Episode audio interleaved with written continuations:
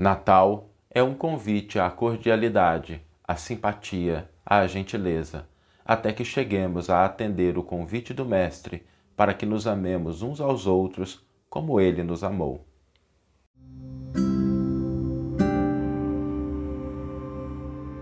Você está ouvindo o podcast O Evangelho por Emmanuel, um podcast dedicado à interpretação e ao estudo da Boa Nova de Jesus através da contribuição do benfeitor Emmanuel. Hoje, véspera de Natal, nós vamos refletir sobre algo muito importante, que é a universalidade do Natal. Jesus, quando veio ao mundo, não veio criar separações, distinções, barreiras. Jesus veio trazer uma mensagem universal.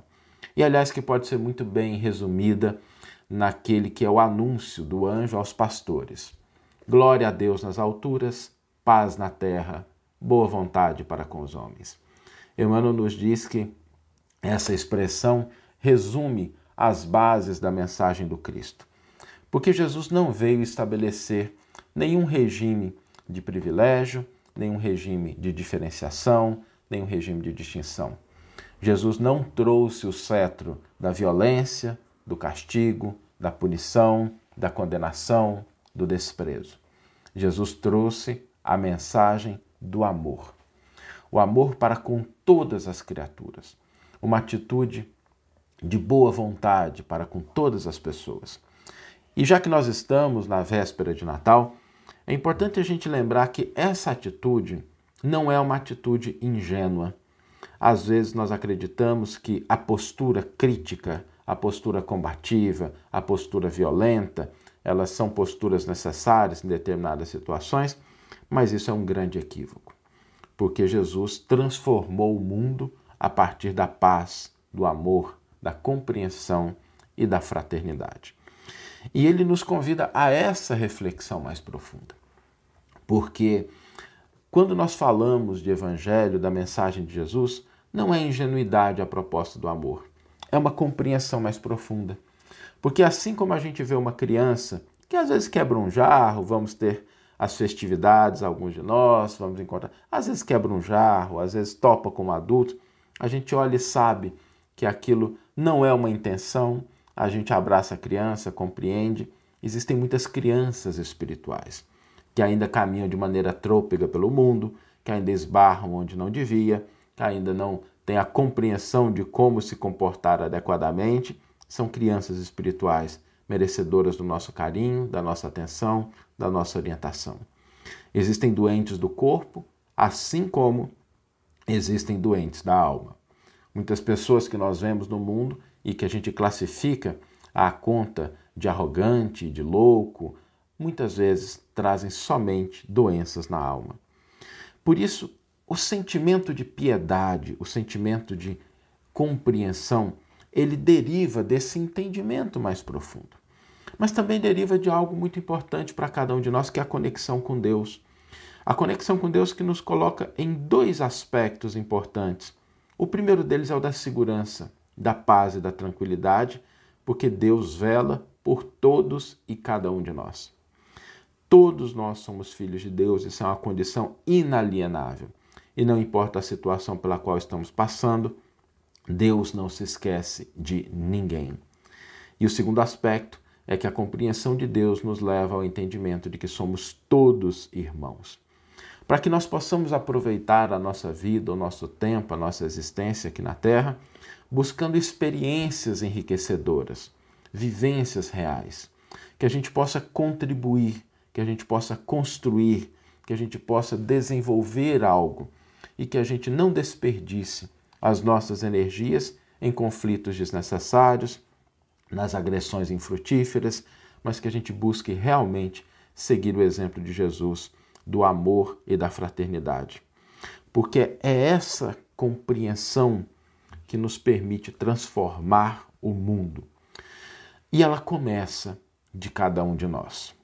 Muitas vezes nós esperamos ver grandes transformações do mundo, mudança de posturas legítimas, necessárias com o tempo, mas lembremos que o convite do Mestre será sempre o de que aquele que ouve a sua mensagem comece transformando o seu mundo íntimo.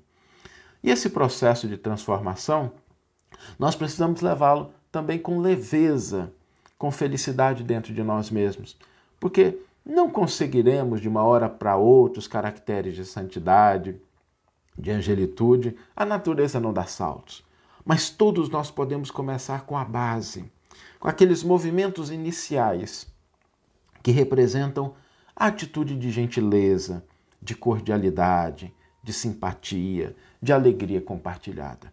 Sobretudo no dia de hoje, busquemos valorizar essas posturas para que o espírito do Natal, a mensagem do Cristo, comece também a ser refletida pelas nossas palavras, pelos nossos gestos, pelos nossos sentimentos, pelos nossos pensamentos.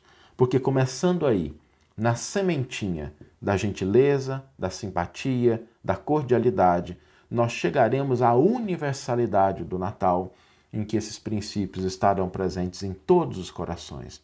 Mas é preciso que comecemos da semente de cada dia até que consigamos chegar àquele que é o grande mandamento que Jesus nos deu, de que nos amemos uns aos outros, como ele nos amou. Por isso, Natal é um tempo de nós começarmos, onde estamos, na situação que estivermos, a cultivar as sementes da universalidade, do amor universal, através dos gestos de simpatia, de cordialidade, de gentileza, de amor e de fraternidade. Vamos ler agora a íntegra do versículo e do comentário que inspiraram a nossa reflexão de hoje. O versículo está no Evangelho de Lucas, capítulo 2, versículo 14, e nos diz: Glória a Deus nas alturas, paz na terra, boa vontade para com os homens. E Emmanuel intitula o seu comentário Natal. As legiões angélicas junto à manjedoura anunciam o grande renovador. Não apresentaram qualquer palavra de violência. Glória a Deus no universo divino. Paz na terra boa vontade para com os homens.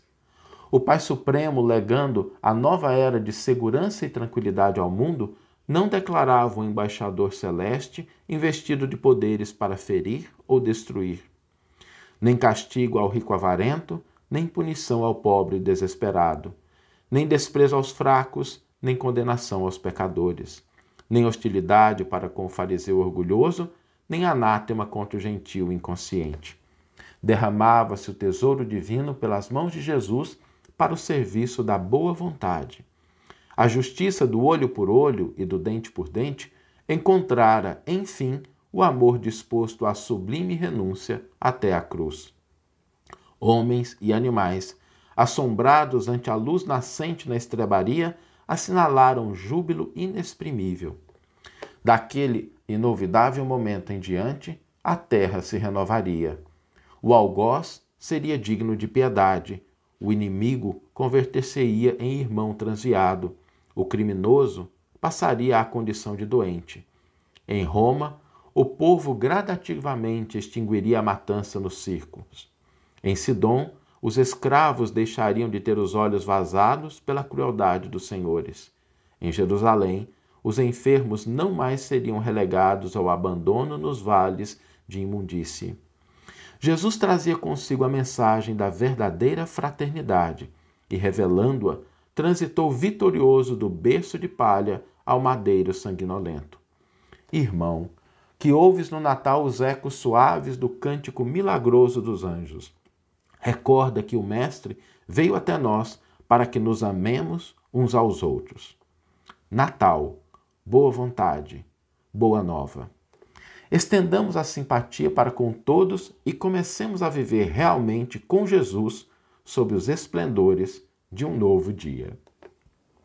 Uma bela mensagem que nos convida a sentir e compartilhar o espírito de Natal. Hoje, o desafio é Natal, mas o desafio de hoje é bem simples: que nós possamos estender a simpatia, a cordialidade, a gentileza, a alegria e comecemos a transformar o mundo a partir dos sentimentos que acalentamos em nosso coração.